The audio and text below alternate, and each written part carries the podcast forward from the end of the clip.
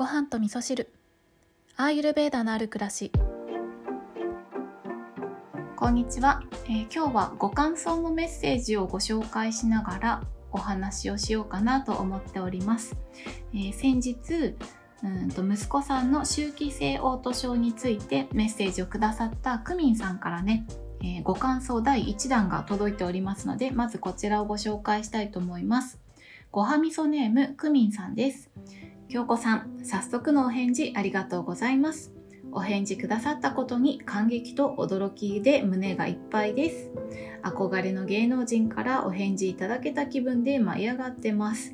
ごはみそリスナーの皆さんのことを番組の中で自慢のリスナーともおっしゃられていてまだまだ仲間入りしたばかりの私まで誇らしくなっちゃいました。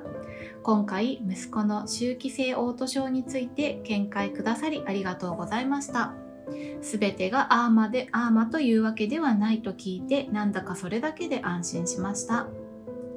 アーユルベーダの知識をかじったばかりの私はアーマを悪いものと捉えてしまっていてそれを全て吐き出そうとしている息子の体の中は普段からアーマだらけだったのかなと思うと何がいけなかったのかと自分を責めていました。それに高校生の息子にアーユルベーダ的なことは取り入れられそうにないと決めつけていましたが食事のバランス睡眠鶏肉味付けご飯などこれから取り入れられ取り入れられそうなことばかり教えていただけて特にバランスは私の思っていた一般的なバランスと違って目から鱗でした。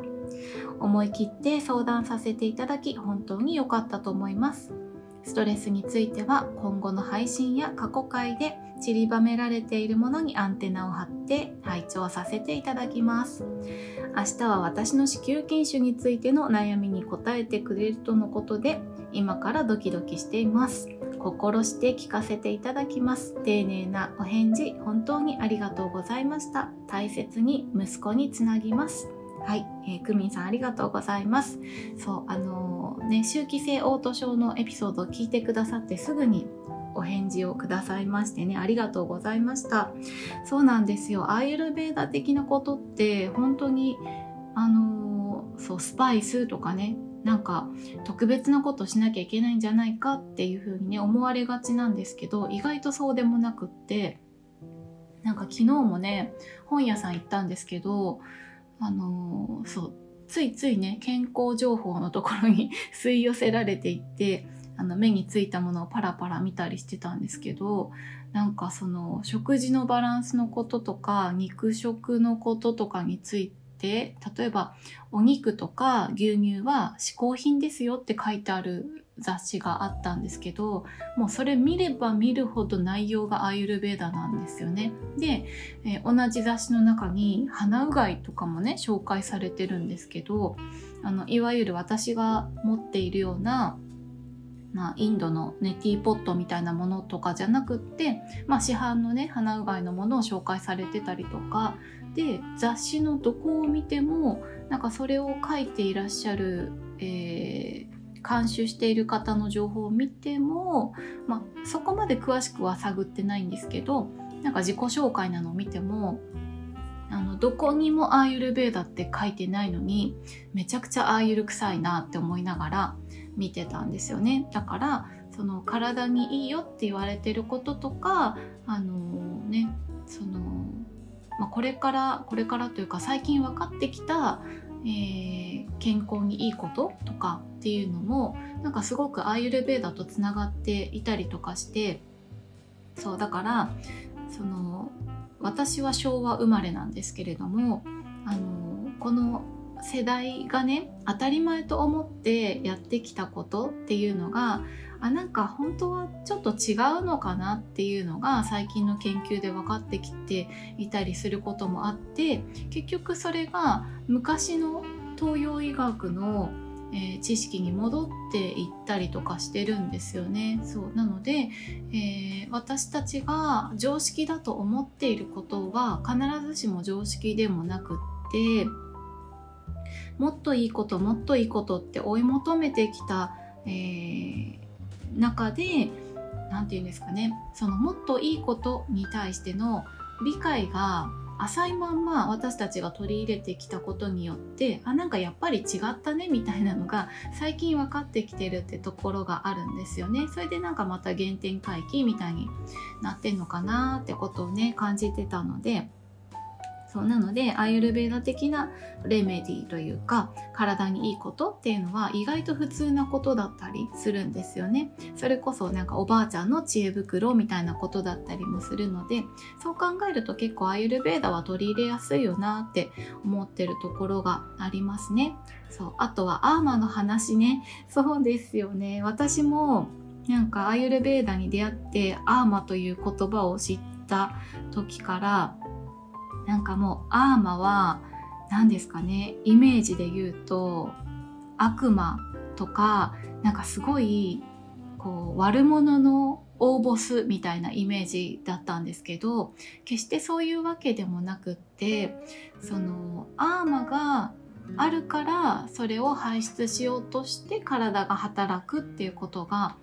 あるんですよね。だからえー、部屋汚れたら掃除する。掃除するから体を動かすとか。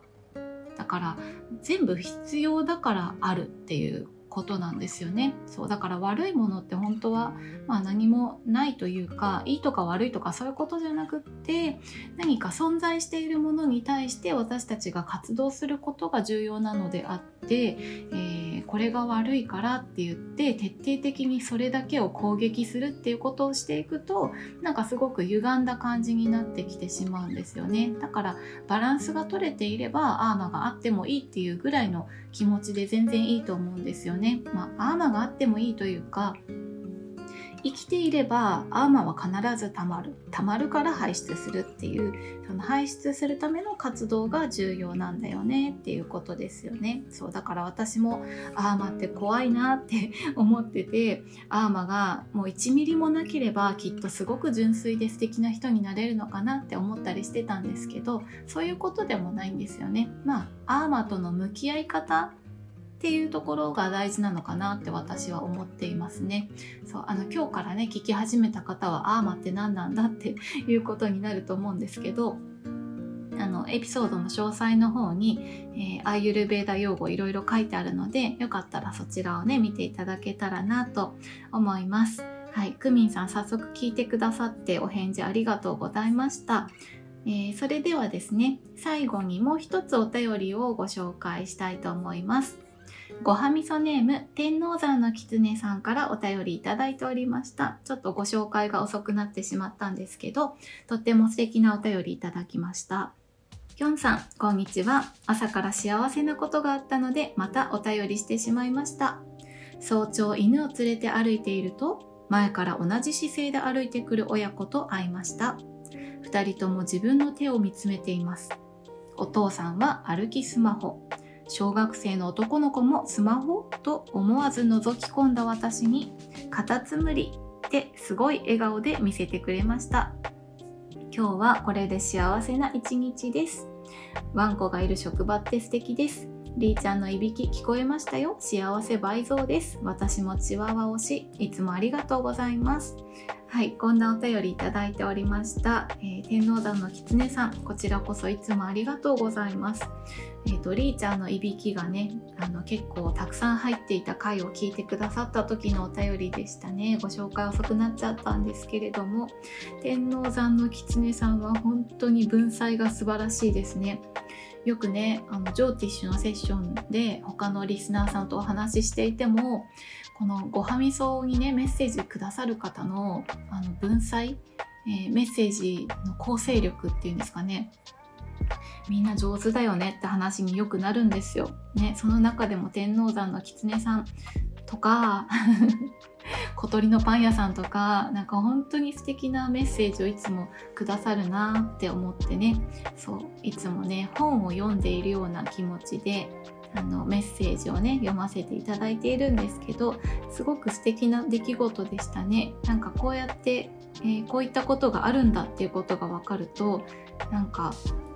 周りをそう周りをよく見てたからですよね多分ね。私も自分が歩いてる時にあの自分がね歩きスマホだったらこんなことに気がつかないと思うのでだからやっぱりね、歩く時は周りをよく見て歩いた方が楽しいかもしれないですね。はい、今日はちょっとこの後お出かけするので歩きスマホしないでね周りをよく観察しながらなんか素敵なことないかなって思いながら歩いてみたいなって思いました。天王山の狐さんありがとうございます。えー、クミンさんもお便りありがとうございました。えー、子宮筋腫のことについてもね何かあの発見があったら是非お便りお待ちしております。それでは皆さん今日も良い一日をお過ごしください。今日も聞いていただきましてありがとうございます。